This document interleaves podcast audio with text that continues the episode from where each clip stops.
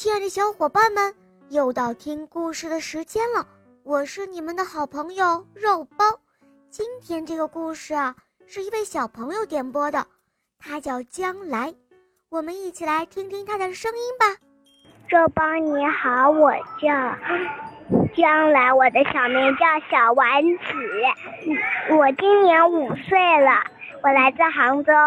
我喜欢小肉包系列童话《萌萌森林记》。今天我想点播一个故事，故事的名字叫《吃星星的小妖怪》。好的，小伙伴，那就由我来为你讲这个故事喽。下面请收听《吃星星的小妖怪》，播讲肉包来了。在很久很久以前。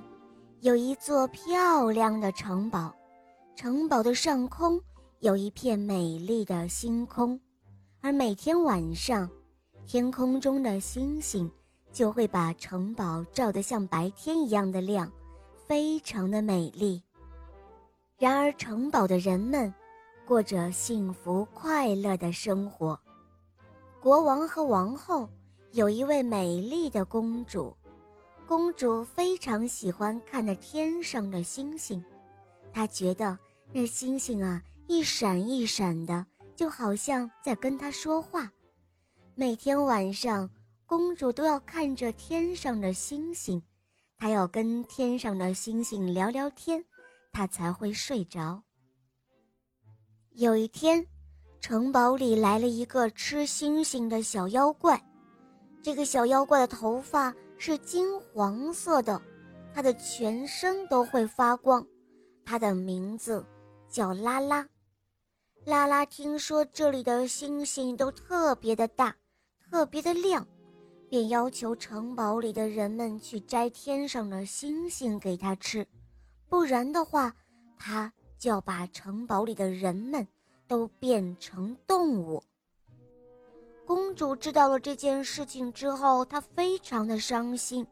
她决定要去寻找星星，拯救城堡里的人们。公主走啊走，她走进了一片森林里。可是无论她怎么走，就是走不出这一片大森林。这可怎么办呢？她再也找不到星星，而吃星星的小妖怪拉拉。就会把他们城堡里的人们都变成动物的。想到这儿，公主伤心地哭了起来。森林里的精灵们听到了公主的哭声，他们赶来了。他们问公主究竟发生了什么事情，公主就把事情告诉了精灵。精灵告诉她，只要你能够找到萤火虫。萤火虫会帮助你的。公主听了之后非常的开心，在森林里又唱又跳，于是她引来了许多的小动物。到了晚上，公主找到了萤火虫，她把事情告诉了他们。萤火虫带着公主走出了森林，来到了她的城堡。公主。把萤火虫带到了拉拉的面前，而吃星星的小妖怪拉拉看到萤火虫发出的光亮，马上就变成了一只小小的萤火虫。原来啊，拉拉就是一只被施了魔法的萤火虫。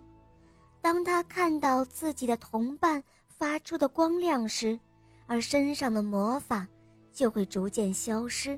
现出原形的公主救了拉拉，萤火虫们便留在了城堡里。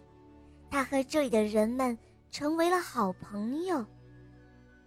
公主拯救了拉拉，也拯救了城堡里所有的人们，大家都非常的爱戴这位公主。